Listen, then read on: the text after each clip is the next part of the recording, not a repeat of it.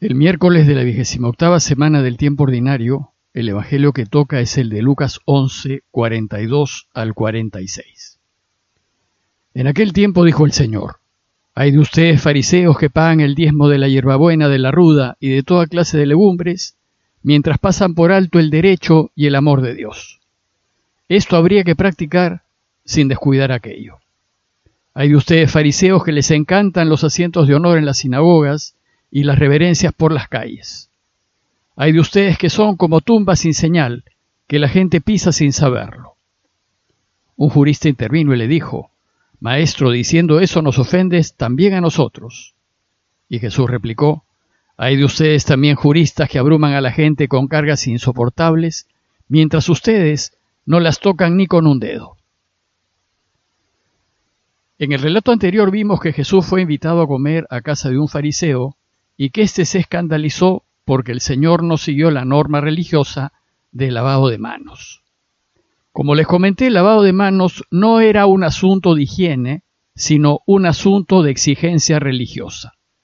Pues para mantener una recta relación con Dios, había que cumplir la ley en todas sus normas, y el lavado de manos era una norma religiosa y aquel que lo observaba era considerado puro ante la ley, y el que no era impuro. Pero había varios actos cotidianos que volvían al hombre impuro, es decir, que lo hacían caer en impurezas legales que rompían su recta relación con Dios. Por ejemplo, todo lo que atentaba contra la vida o se relacionaba con la muerte, porque Dios es vida, caían en impureza.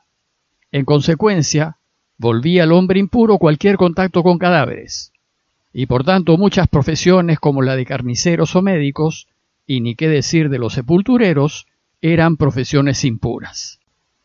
También volvía impura a la persona todo lo que significase perder sangre, porque los judíos consideraban que en la sangre estaba la vida, y esto hacía que las mujeres en los partos y la menstruación quedasen impuras. También volvía al hombre impuro todo contacto con el pecado, porque Dios es exactamente lo opuesto. Por eso, entrar en casa de un pecador o dejarse tocar por un pecador volvía a uno impuro. O el contacto con un enfermo, porque consideraban que la enfermedad era causada por el pecado. O entrar en casa de extranjeros porque los extranjeros atentaban contra el santo pueblo de Dios. En fin, estamos hablando del modo de pensar de gente que vivió hace más de dos mil años atrás. El hecho es que ellos creían que varios actos que hacían las personas los volvían impuros ante Dios y frecuentemente por el quehacer ordinario de la vida era usual que la gente cayese en impurezas legales. Entonces, para poder guiarse en medio de tantas normas, los judíos tenían una especie de listado de todo aquello que hacía a uno impuro. Y entonces, ¿qué sucedía cuando una persona caía en alguna impureza legal? Por lo general la ley exigía baños o lavados de purificación y o alguna ofrenda a Dios, y ésta solía ser el sacrificio de algún animal. Y quien se encargaba de hacer el sacrificio era el sacerdote, que tenía como principal tarea ofrecer a Dios la víctima sacrificada en nombre del oferente. Esta mentalidad sacrificial y de purificación pasó al cristianismo, pues al inicio todos los cristianos fueron judíos y estuvieron marcados por esa manera de pensar.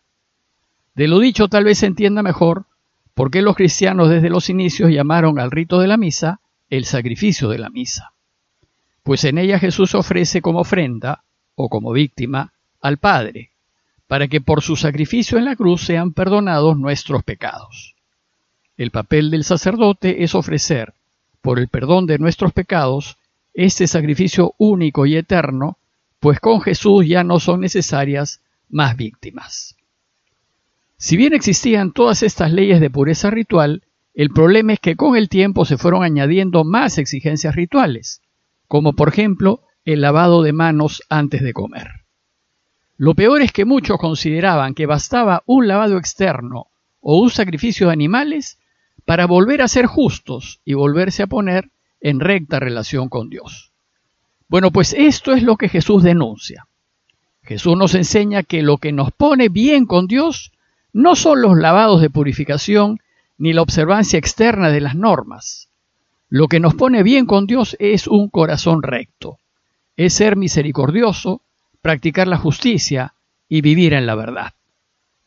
Y entonces, volviendo al relato de hoy, Lucas aprovecha la crítica que Jesús le hace al fariseo para juntar otras enseñanzas de Jesús acerca de este mismo tema. Y reúne aquí seis ayes o denuncias que hace Jesús a quienes viven de apariencias, es decir, a quienes se muestran como personas honorables, pero son solo fachada. Tres de estos ayes van contra los fariseos y los otros tres contra los escribas o maestros de la ley. Hoy la Iglesia nos invita a reflexionar en los cuatro primeros ayes. Veámoslos más en detalle. El primer ay que Jesús denuncia es hay de ustedes, fariseos, que pagan el diezmo de la hierbabuena, de la ruda y de toda clase de legumbres, mientras pasan por alto el derecho y el amor de Dios. Esto habría que practicar sin descuidar aquello. La ley decía que había que separar el 10% del valor de todo lo que el hombre producía, tanto de sus cultivos como de sus ganados, y ofrecérselo a Dios. Pero era una exageración pagar el diezmo de lo que crecía en los huertos de las casas, como la hierba buena, la ruda y las legumbres, pues usualmente crecían como hierba mala, no requerían de especial cuidado y eran de muy poco valor. Entonces aquí Jesús critica a los fariseos pues se preocupan de observar al máximo lo que tiene muy poca importancia, pero pasan por alto lo que realmente vale. Se preocupan de observar con rigurosidad el pago del diezmo de las hierbas del huerto, pero no observan el derecho y el amor de Dios. ¿Acaso no es más importante amar a Dios sobre todas las cosas y caminar derechos en la vida? Hoy la gente se confiesa de no haber ido a misa, pero no se confiesa del maltrato y abuso que hace a sus empleados, no se confiesa de no pagar impuestos, no se confiesa de que difama a los demás y les destruye la vida. Es decir, no le preocupa el daño que hace. No ir a misa es una falta de gratitud, es no ser capaces de agradecer, al menos una hora a la semana, aquel que nos ha dado todo. Sin embargo, es mucho peor hacer daño y destruir la vida ajena. Había que practicar la caridad, la verdad y la justicia, pero como dice Jesús, sin descuidar aquello, como por ejemplo participar de la Eucaristía. El segundo hay denuncia lo que buscan los fariseos. Hay de ustedes fariseos que les encantan los asientos de honor en las sinagogas y las reverencias por las calles. Muchos fariseos solían hacer las cosas solo para que los alaben y los consideren hombres de Dios. Jesús aquí denuncia a aquellos que van por la vida buscando reconocimientos y aplausos y haciéndose pasar por buenos, y que hacen las cosas no por el mayor bien, sino para que los honren y reverencien. El único objetivo de estas personas es que sus nombres aparezcan, que sean reconocidos, cuando el único nombre que debe aparecer y ser honrado es el de Dios. El tercer ay denuncia el engaño de los fariseos. Hay de ustedes que son como tumbas sin señal que la gente pisa sin saberlo. Aquí Jesús denuncia a aquellos que engañan y se aprovechan de la gente aparentando bondad. Este ay se entiende mejor cuando recordamos que una persona quedaba impura cuando entraba en contacto con cadáveres. Por tanto, para no caer en impureza ritual, los judíos evitaban los cementerios y marcaban las tumbas para evitar que sean pisadas. Entonces, cuando Jesús los llama tumbas sin señal, es porque engañan a la gente y la hacen caminar sobre terreno en donde saben que hay una tumba. Y la gente confiada cae en sus garras o, como dice el texto, pisa sin saberlo. Entonces, al escuchar lo que Jesús denuncia de los fariseos, dice el texto que un jurista intervino y le dijo, pero maestro, diciendo eso nos ofendes también a nosotros. Hay pues un cuarto hay, pero que ya no es contra los fariseos, sino contra los juristas y maestros de la ley, es decir, contra aquellos que la conocen y la enseñan. Jesús denuncia a estos expertos de la ley diciendo, hay de ustedes juristas que abruman a la gente con cargas insoportables, mientras que ustedes no las tocan ni con un dedo. Los juristas o expertos de la ley eran como los abogados de ese tiempo, pues la ley era el código legal que regía al pueblo de Israel, y los juristas eran los que la estudiaban, la interpretaban y la precisaban.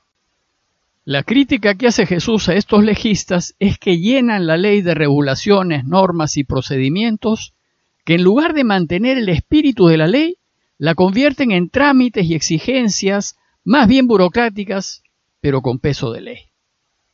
Es decir, abruman a la gente con cargas insoportables, exigiéndoles el cumplimiento hasta de la más mínima norma. Mientras ellos, como leguleyos que son, se saben todos los resquicios de la ley, se la saltan y no lo observan. Es decir, no las tocan ni con un dedo. A manera de conclusión, los invito a considerar qué tan fariseos somos en la manera como vivimos y qué tanto nos vemos tocados con las denuncias que aquí hace Jesús. Primero considerar si le damos valor a lo que verdaderamente importa, a la verdad, a la justicia y al amor de Dios, o nos entrampamos en exigencias secundarias y superficiales. Segundo, considerar qué tanto nos importa el ser alabados y que hablen bien de nosotros y si hacemos las cosas considerando que nos están viendo. Y tercero, considerar si guiamos a la gente hacia el bien, hacia Dios, o la desviamos hacia nuestros propios intereses. Pidámosle al Señor que nos dé su gracia, para que seamos auténticos, íntegros y consecuentes, y para que vivamos haciendo las cosas, en primer lugar, por Dios, y no para nuestro propio beneficio. Parroquia de Fátima, Miraflores, Lima.